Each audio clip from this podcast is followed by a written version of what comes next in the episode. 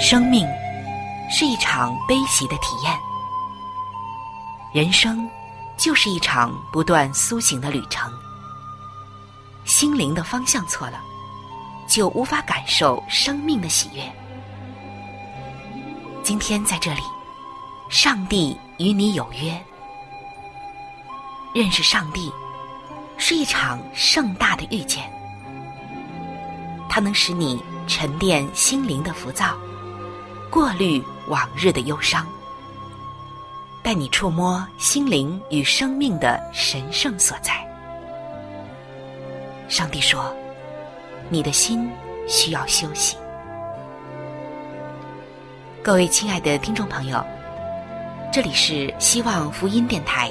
为您带来的福音节目《触动的心灵》，我是主持人春雨。让我们在这里远离心灵的疲惫，回归上帝的抚慰，触动心灵的每一丝感动，都让它留住。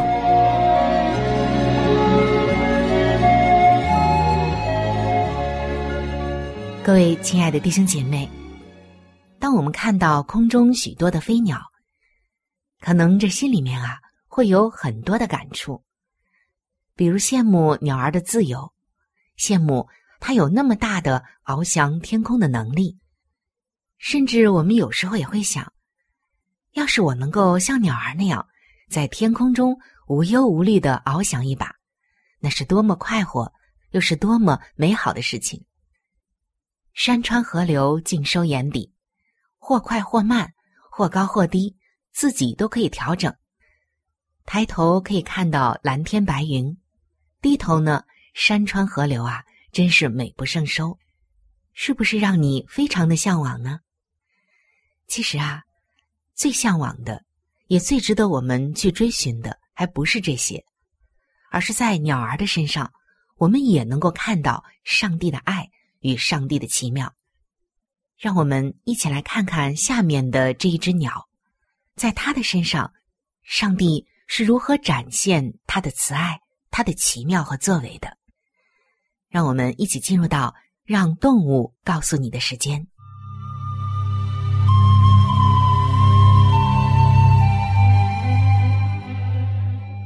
有一位研究鸟类飞行的专家，叫做克里斯·克拉克。他曾经在加州大学伯克莱分校研究蜂鸟的飞行。蜂鸟就是蜜蜂的蜂，小鸟的鸟。这种鸟其实非常的有意思。克里斯·克拉克在使用了高速摄像机、假鸟和笼中鸟等一系列的方法之后，他成功的用摄像机拍下了雄性安氏蜂鸟。专为求爱而表演的高空俯冲，摄像机以每秒钟五百帧的速度进行拍摄。如此一来，克里斯就可以逐步的来分析蜂鸟的这一个精彩的特技。你也许知道，雌鸟在选择与它交配的雄鸟时，那眼光啊，可是特别挑剔的。基于不同的物种，雄性在求爱的时候。也许需要用一曲爱情之歌来一诉衷肠，或是要精心的装扮，以绚丽的羽毛来博得芳心，或者呢是要跳一段中规中矩的求爱舞蹈，要么呀就得建造一个有模有样的鸟巢。而雄性的安氏蜂鸟，却需要拼上性命来完成一次精彩绝伦的飞行表演。以期待获得爱侣的芳心。不知道你是否看过雄性蜂鸟的求爱表演呢？通常，这雌鸟会在高高的枝头边看边休息，而雄鸟啊，它们就会收紧身体，一冲飞天，接着向着雌鸟直直的俯冲下来，就在快要撞上的时候猛然拉开。呈现一个漂亮的锥子形。阳光照射下，那雄鸟颈部就像彩虹闪耀的羽毛，还有那穿过羽翼飒飒的风声，不禁啊，就会使雌鸟一见倾心了。雄鸟就这样一遍又一遍的俯冲到雌鸟的身边，向它展示自己是多么优秀的伴侣。克里斯就发现，这安氏蜂鸟俯冲时候的速度能高达每秒九十英尺，这一距离。可是它们身体长度的将近四百倍，相对于它们的体态，这一速度可比安装了后燃气的喷气式战斗机，或者是返回大气层的太空梭还要快。当蜂鸟在终止俯冲、迅速拉升的时候，它的身体所承受的重力为十 G，就是重力乘以十。如果是战斗机飞行员和太空人没有穿戴特制的抗荷服，那么在身体状况良好的情况下，也只能在非常短的时间内来承受三 G 到五 G 的重力。如果是配备了现代顶尖抗荷服和特制飞机，飞行员能够承受九 G 的重力，但是要经过专门的抗眩晕训练和调节。很显然，这雄性安氏蜂鸟在这一点上天赋超长，远远的超出了人类的极限。克里斯通过研究就指出，这种鸟所产生的加速度，这个力量啊，是任何现有的生命体所无法匹敌的。亲爱的弟兄姐妹，你看到了吗？上帝给这种鸟所赐的天分是多么的高！今天，主赐给你我又有什么样的天分，使我们可以用来荣耀他的名呢？我们看到这雄性蜂鸟为了追求它所心仪的雌性蜂鸟，可以展示它最美好的一面，甚至是最惊人的一面，博取芳心。那么，在今天，我们又如何来展现出我们最美好、最有天分的一面，来荣耀上帝的名？来帮助那些真正有需要的人呢？不要说你没有一些天分或者恩赐，要知道每个人都是有的。上帝赐给每个人的天分恩赐都不一样。在圣经罗马书的十二章第六节，这里就写道：“按我们所得的恩赐各有不同。”今天你要发现你的恩赐和才干，发现。上帝赐你的天分在哪里？那么你就能够一展雄风，展现出你最精彩也是最美好的一面。在我们的恩赐上，在我们的才干上，亲爱的弟兄姐妹，只要你愿意加，上帝就愿意帮你成。有一位姐妹说：“恩赐的运用就是恩赐的增加。”是的。只要我们善用上帝给我们的恩赐，殷勤的做工，那么上帝就会使你的恩赐越来越增加，使你的天分更大的被使用。愿我们也都能够善用主所赐给我们的天分还有才干，不仅仅来荣耀他的圣名，也能够使那些受伤的人走入上帝的生命与爱中。用上帝的爱来安慰他们的心灵，那么你的爱与美好就会像重力加速度一样的百倍增长。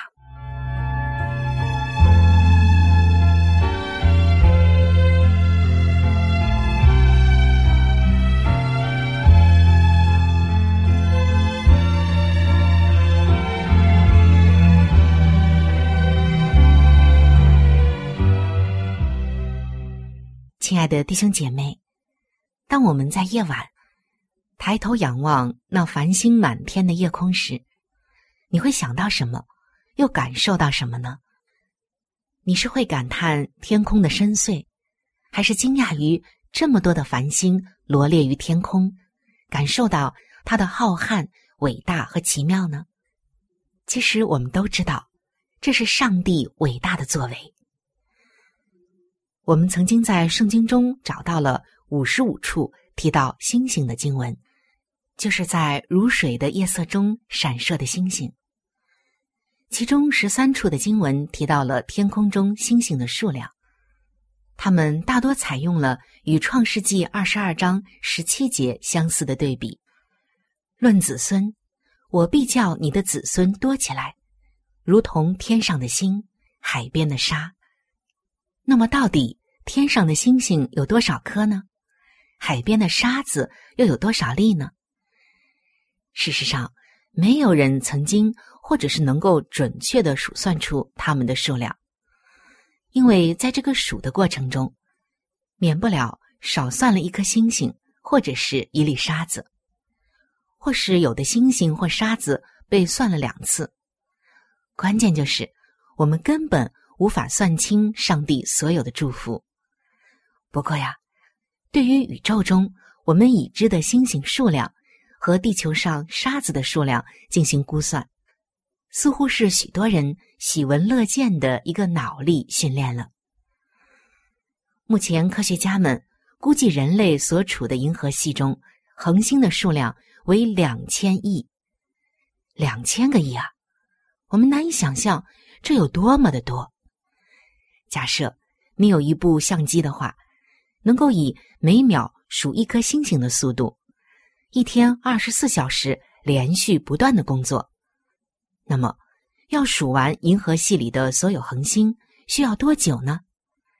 来，让我们动一动笔来计算一下吧。先写一个二，后面跟着十一个零，这就是恒星总数两千亿。二乘以十的十一次方。接着用两千亿。除以一年的总秒数，记住，一年里有三百六十五点二五天，这就是为什么每四年会有一个闰年的原因。如果你算的没错，那你会算得出来啊，这一年有三幺五七七六零零秒，这么大的一个数字，我想啊，你得协助计算机的帮助了。而当你用两千亿。除以这个三一五七七六零零，得到的却是六三七七点六二年，也就是六千三百三十七点六二年。相机仅仅啊数算着最靠近我们的星星所需要的时间，就已经和有文字记载的人类历史一样的漫长了。这项任务任重而道远。因为还有成百上千亿的星系还没有数呢。目前啊，科学家们估计宇宙中星星的总数为七百该，也就是七后面加二十二个零，也就是七乘以十的二十二次方。如果是让这小小的相机接着来数，那即使数到天荒地老，也还差得远呢。你看到了吗？多么奇妙的一位上帝！亲爱的弟兄姐妹，在圣经诗篇一百四十七篇的第四节，这里写道：“他数点星宿的数目。”是的，他创造了日月星辰，创造了我们数也数不清的罗列天空的这么多的星宿，而且他们各自按着自己的轨道运行，互不碰撞。多么的奇妙，又是多么伟大的创造主！我们的救主，那创造星辰，并且为他命名的，不正是我们的上帝吗？他是多么的奇妙，又是多么的伟大！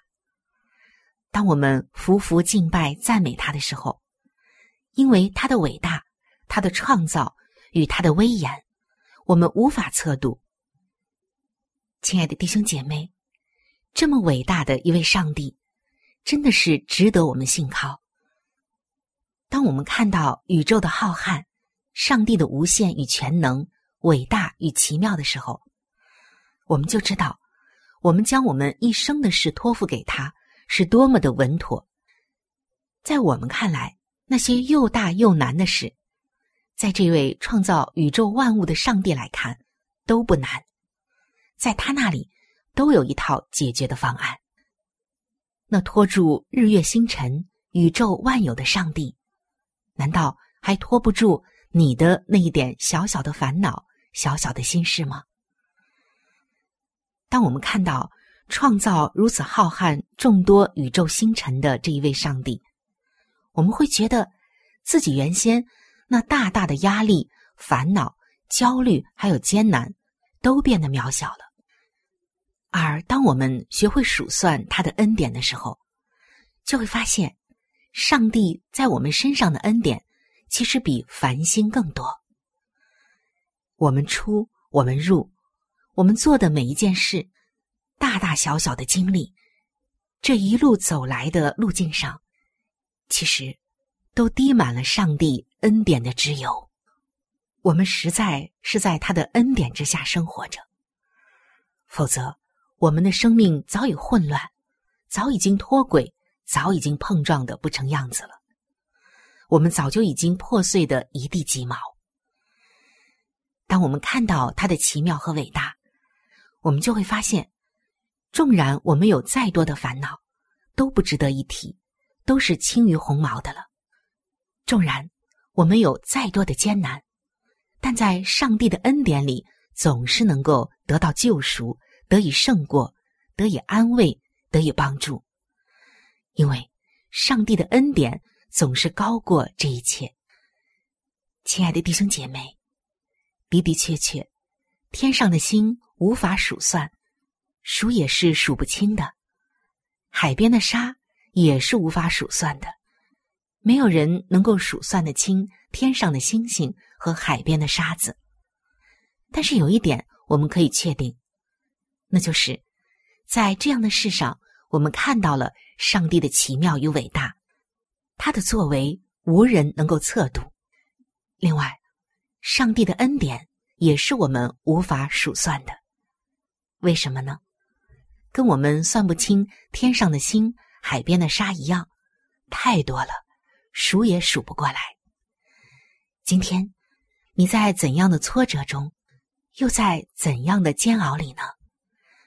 抬头看一看星空吧，或者是数一数海边的沙子吧，你会发现，上帝的恩典总是高过我们一切的烦恼和忧愁。一切的艰难与煎熬，他的恩典早就已经高过这一切。他也早就已经在圣经上应许我们说：“我的恩典够你用的。”生病的人会不会拒绝健康？忧伤的人会不会拒绝安慰？孤单的人会不会拒绝同伴？迷失的人会不会拒绝方向？寒冷的人会不会拒绝温暖？瞎眼的人。会不会拒绝看见？绝望的人会不会拒绝希望？漂流的人会不会拒绝家乡？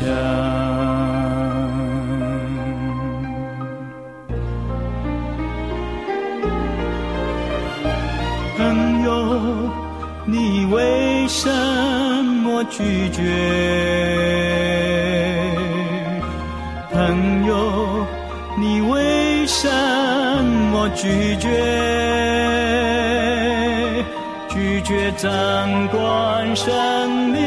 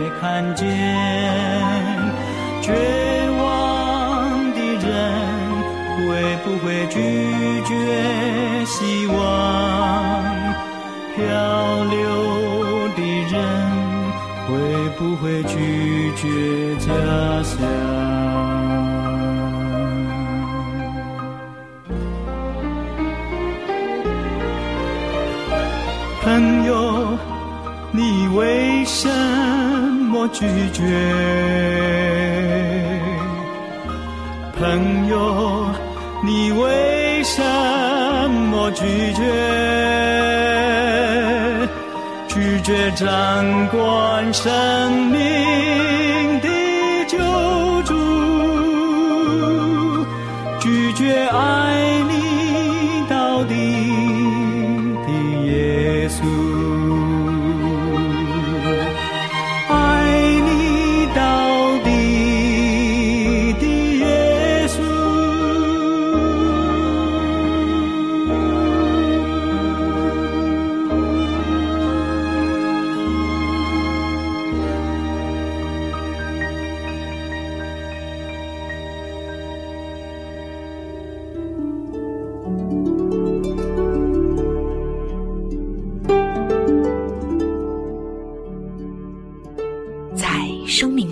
最艰难的日子里，上帝让我每日和他亲近，经历他的同在。借着每日灵修，他使我走出了生命的低谷，一次又一次的使我重新找回了新的生命和喜乐的泉源。上帝借着每日灵修。来证明他的同在、顾和关怀，使我与他建立起更加亲密的关系。要想有健康的属灵光景，就需要每日与主同行。请您与我一同进入每日灵修。